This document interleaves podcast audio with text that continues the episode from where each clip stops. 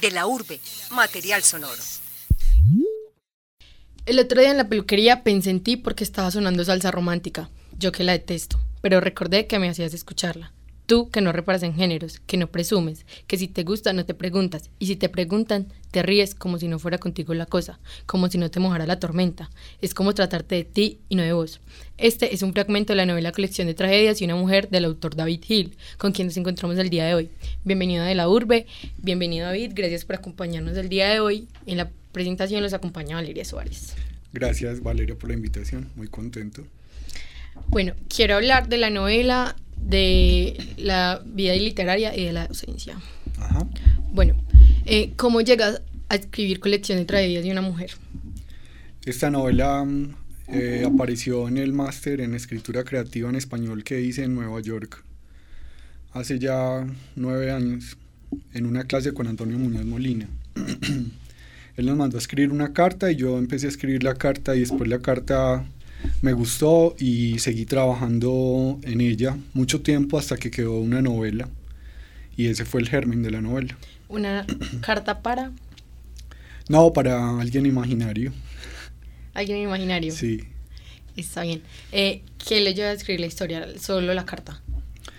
Sí, yo arranqué con la carta, pero ya después empecé a mezclar cosas que me habían pasado, cosas que no la mayoría nunca me pasaron. Eh, entonces lo que hice fue convertir lo que en principio parecía una narración autobiográfica en una narración eh, ficticia. O de ficción, pues. Em, ¿En qué momento de su vida se publica la novela? ¿Qué estaba haciendo en ese momento? O sea, ¿qué se estaba dedicando? Yo estaba haciendo el doctorado en literatura hispánica en McGill University en Canadá, pero estaba acá porque estaba trabajando en la tesis. Es decir, yo hice allá las materias, pero estaba acá haciendo la tesis. Cuando lo que pasa es que la novela tiene dos ediciones, la del premio de la Cámara de Comercio y la de literatura Random House. Entonces, en las dos estaba acá trabajando en la tesis de grado. ¿Y son diferentes las ediciones o son...? Son muy distintas, porque yo en la segunda edición trabajé muchísimo y la verdad es que quedó más completa y mejor eh, tejida la edición de Random House que la de la cámara. Eh, ¿Cómo crea ese universo estudiante, profesor? Bueno, es un universo que conozco muy bien porque, porque fui todavía soy estudiante, he sido profesor desde los 26 años, entonces conozco muy bien la, como el movimiento de las relaciones entre estudiantes y profesores y siempre quise em, explorarlo literariamente porque creo que hay un material importante que no se ha explorado en la literatura colombiana. Entonces, bueno, por eso fue que lo hice. Bueno, eh, ¿cuánto de la novela es ficción? Pues, pues me decías como que mucho de la novela es ficción, pero ¿cuánto es? Y los hechos que son reales, como en qué momento los, vivo, los vivió es que un gran porcentaje de la novela es ficción, porque yo tomaba cosas que habían pasado o que me habían pasado a mí, o cosas que habían pasado en la historia nacional y las deformaba. Hay un capítulo que se trata de la muerte de Pablo Escobar. Y la muerte de Pablo Escobar todos sabemos que fue acá en Medellín, en el barrio de la América, en, en 1993, en diciembre. y en ese capítulo de mi novela, Pablo Escobar muere en Nueva York en el verano del Mundial de Fútbol del 94. Entonces, es difícil hablar de porcentajes, pero yo diría que la ficción es el 85%, porque todo lo demás lo intervine para deformarlo y para acomodarlo a la historia y para acomodarlo a la voz de este singular narrador que está al frente de la novela. ¿Se enamoró alguna vez David Hill de una estudiante? Eh, no, no me acuerdo. Creo que no. Eh, no, no, yo creo que enamorarse es difícil. Sí me gustaron muchas estudiantes porque me parecían atractivas, su inteligencia me llamaba la atención, pero nunca compartí con ninguna el tiempo suficiente como para sentirme enamorado.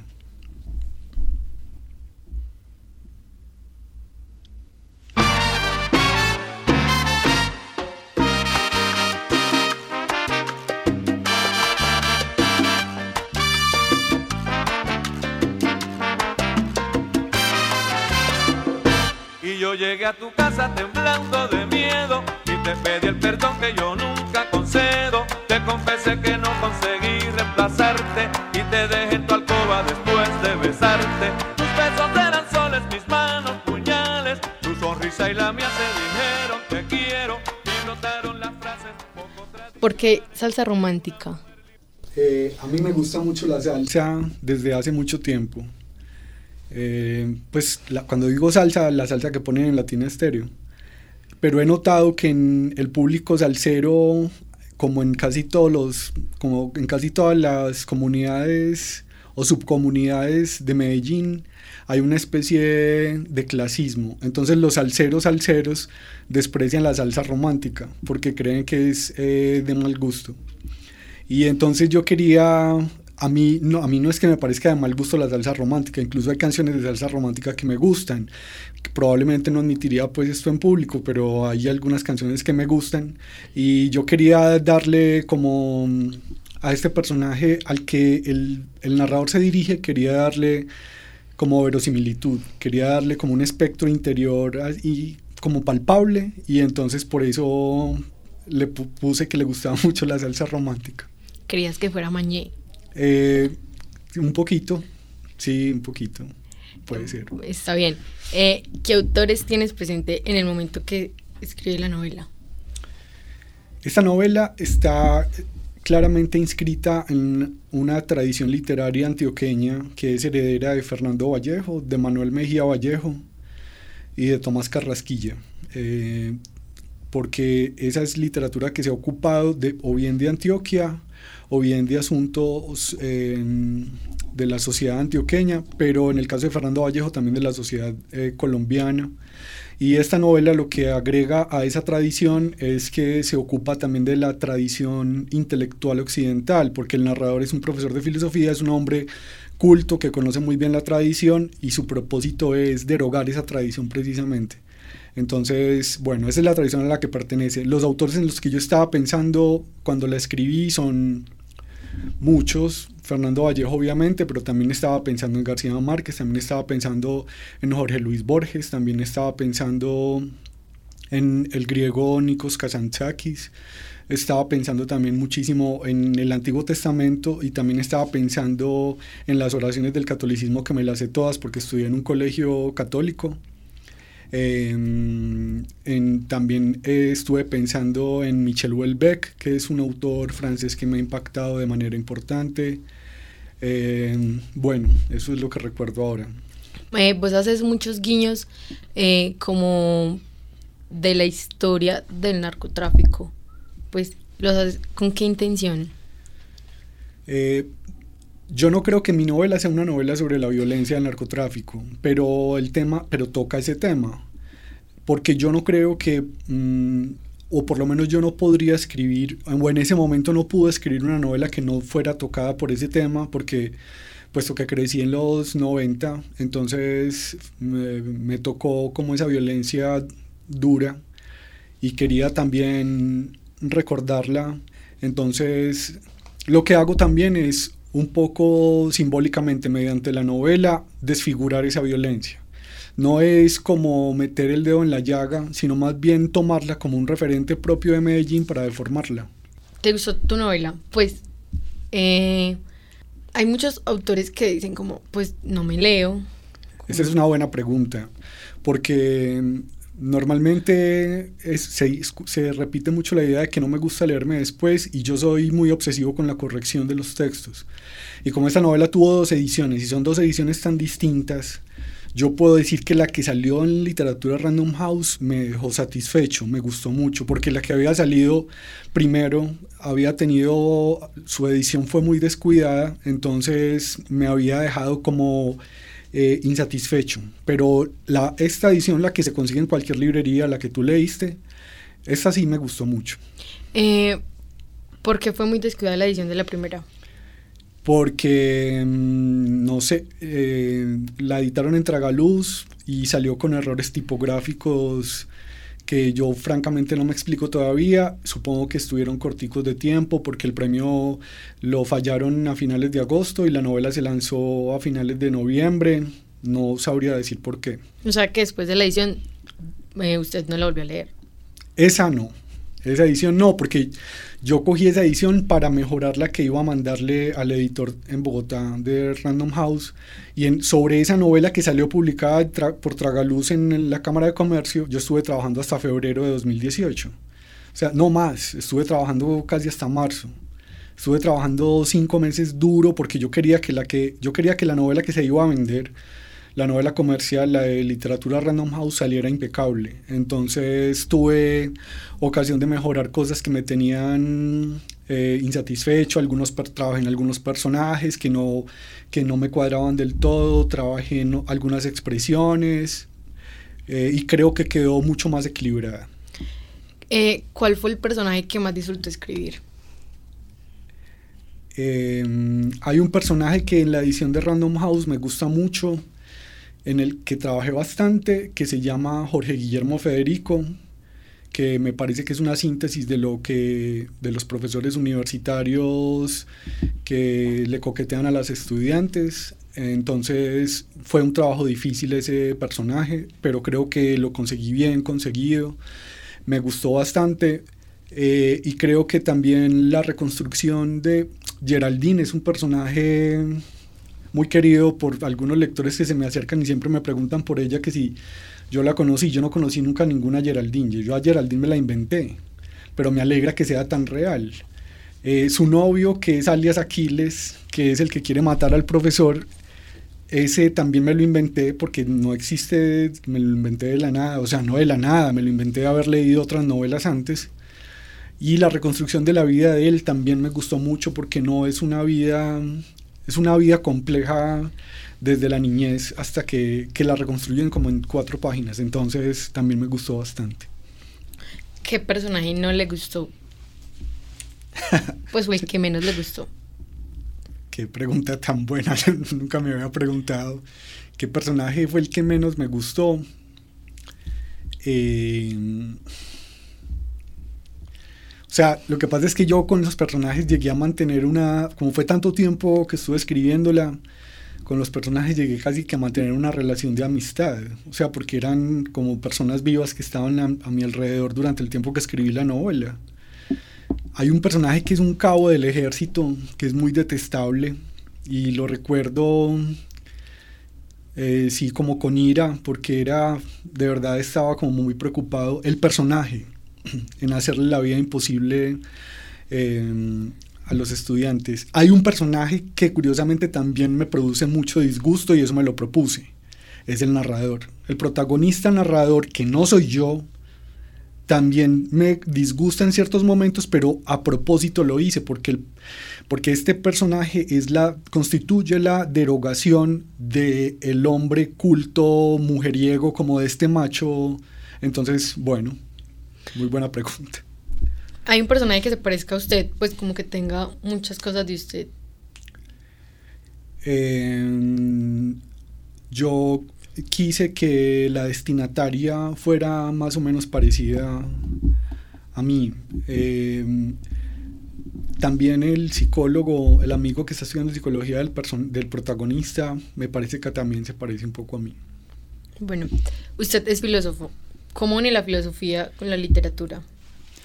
La filosofía y la literatura han estado unidas desde siempre, solo que en el siglo XX, bueno, en realidad la separación ocurrió cuando la filosofía del siglo XX se vuelve filosofía del lenguaje y entonces se vuelve ya muy técnica y deja a un lado supuestamente deja a un lado la especulación, pero filosofía y literatura han estado vinculadas siempre.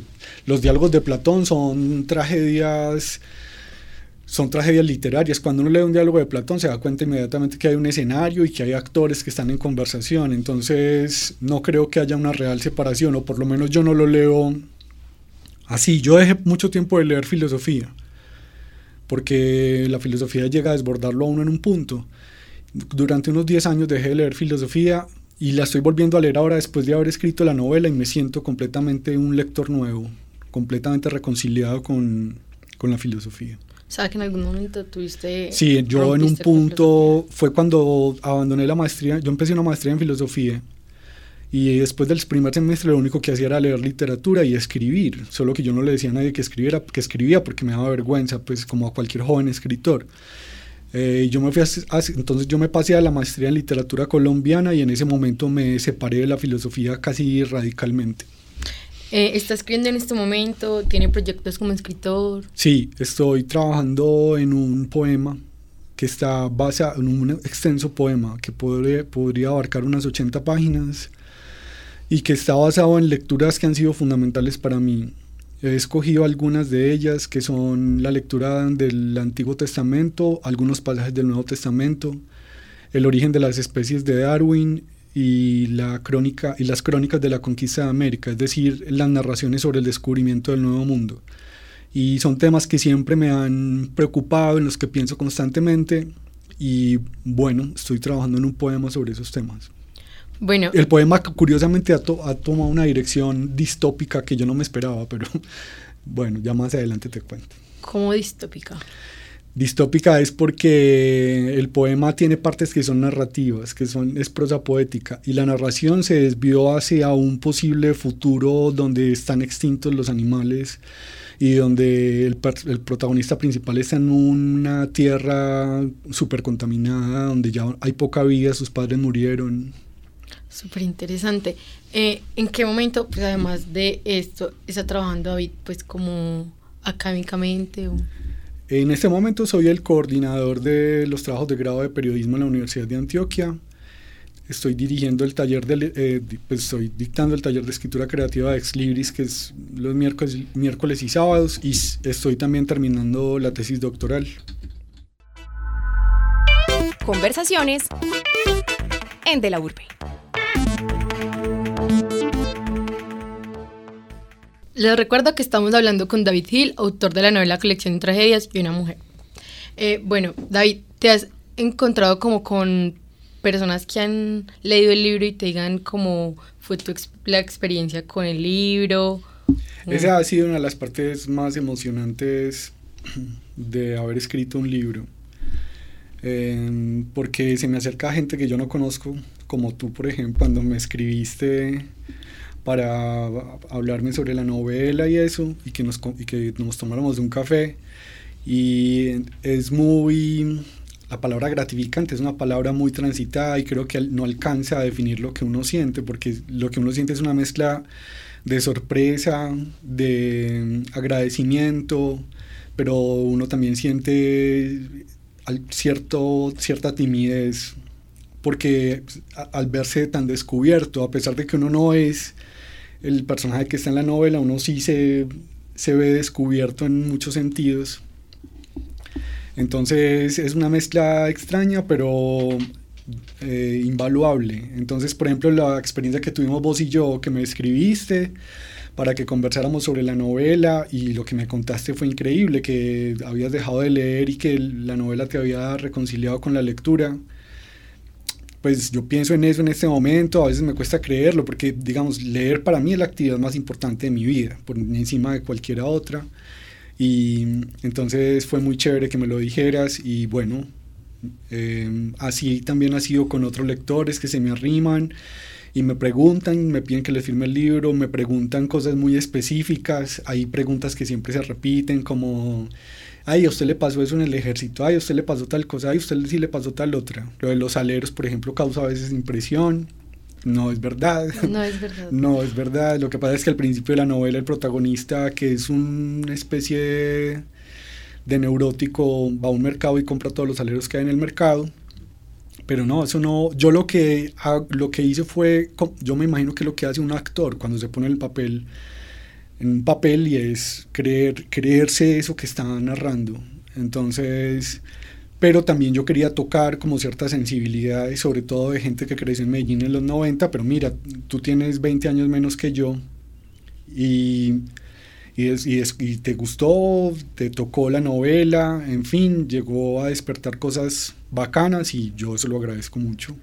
¿Cuál es su mayor miedo a la hora de publicar? Pues como que no le guste a la gente o... A mí me da mucho miedo que la novela caiga, lo voy a explicar de un modo directo. A mí me da mucho miedo ver la novela en los saldos de Random House, verla, verla en promoción, porque eso quiere decir que la novela cayó como en un olvido del cual es difícil que se recupere y entonces yo quiero seguir escribiendo.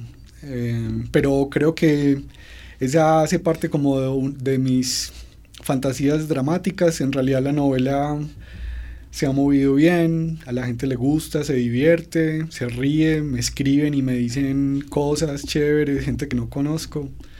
Entonces, bueno, estoy optimista en realidad. ¿Cuál es su momento favorito de la novela? O sea, que más haya disfrutado de escribir y que vos digas como, wow. Eh, yo a veces abro la novela y hay pasajes que vuelvo y cierro porque no quiero volver a leer porque los he leído mucho. Yo estuve trabajando mucho tiempo en esta novela y me la leí, o sea, 200 veces, 250, muchas veces porque para, para que quedara limpia. Eh, hay pasajes que a mí me gustan mucho. A mí particularmente me gusta el final de la novela porque es un final que rinde homenaje a la, al, bueno, al Cervantes que se inventó la novela como un mecanismo que se mira a sí mismo como una especie de juego de espejos. Entonces ese final me pareció que quedó particularmente bien hecho, me gusta bastante y la verdad es que me siento orgulloso, que es algo que no diría nunca, pero, pero sí es un final complejo que me gustó. En la edición de Random House, eh, la portada es una rueda y llegamos a la rueda, o sea, yo te hablé por la rueda, entonces como, ¿por Sí. qué? ¿Qué intención tenía? Sí, muy buena esta pregunta porque la rueda de la fortuna para mí es un objeto muy poético. Fíjate que es un objeto que rueda, que se mueve, pero no avanza. Entonces es poético en el sentido en que está estancado, pero se sigue moviendo. En ese sentido es muy nietzscheano. Em, yo había pensado, la idea de la rueda de la fortuna aparece en varios momentos de la novela, porque el narrador dice que su vida es como una especie de rueda de la fortuna que siempre vuelven las mismas cosas. Eh, y yo había pensado, la, o sea, la imagen de la novela yo la tenía clara por ahí hace cinco años cuando ni- no había ni asomo de que se publicara, pero yo había planeado que fuera la rueda de la fortuna porque me parece que no, porque me parece que es un objeto extraño para la novela que no, cuyo significado no podría adivinarse inmediatamente, pero que el lector podrá ir adivinando con la lectura, como te pasó a ti, por ejemplo. Y porque además me parece que es una imagen bonita. Mira que la tapa quedó muy bonita, es una foto bella. Y entonces yo incluso había buscado unas imágenes, pero bueno, afortunadamente en la editorial tenían su fotógrafo propio. Bueno, para finalizar, hablemos de la lectura. ¿Qué está leyendo en este momento? En este momento estoy leyendo, bueno, te voy a contar que estoy leyendo además de los de las lecturas del doctorado. Claro que las, lecturas del doctorado son interesantes porque estoy dedicado a tres novelas que están más o menos olvidadas, que son La vorágine, Los pasos perdidos y una novela, yo cambié la última, yo estaba antes trabajando sobre el hablador de Mario, de Mario Vargas Llosa, pero ahora estoy con El entenado de Juan José Saer. son novelas de la selva o por lo menos novelas sobre la naturaleza americana. Ese es el tema de la tesis. Además de eso, estoy mm, leyendo, eh, hace tiempo no he podido avanzar mucho por la tesis, una novela de Michel Houellebecq que se llama Las partículas elementales, un descreste de novela. Y por las noches, antes de dormir, tengo un libro que parece que fuera de culto. Es un libro de August Derlet, que fue el alumno más distinguido del círculo de Howard Philip Lovecraft, que es literatura como de terror cósmico. Entonces es como literatura medio friki, pero divertida. Eh, ¿Qué prefiere? ¿Novela, cuento, poesía?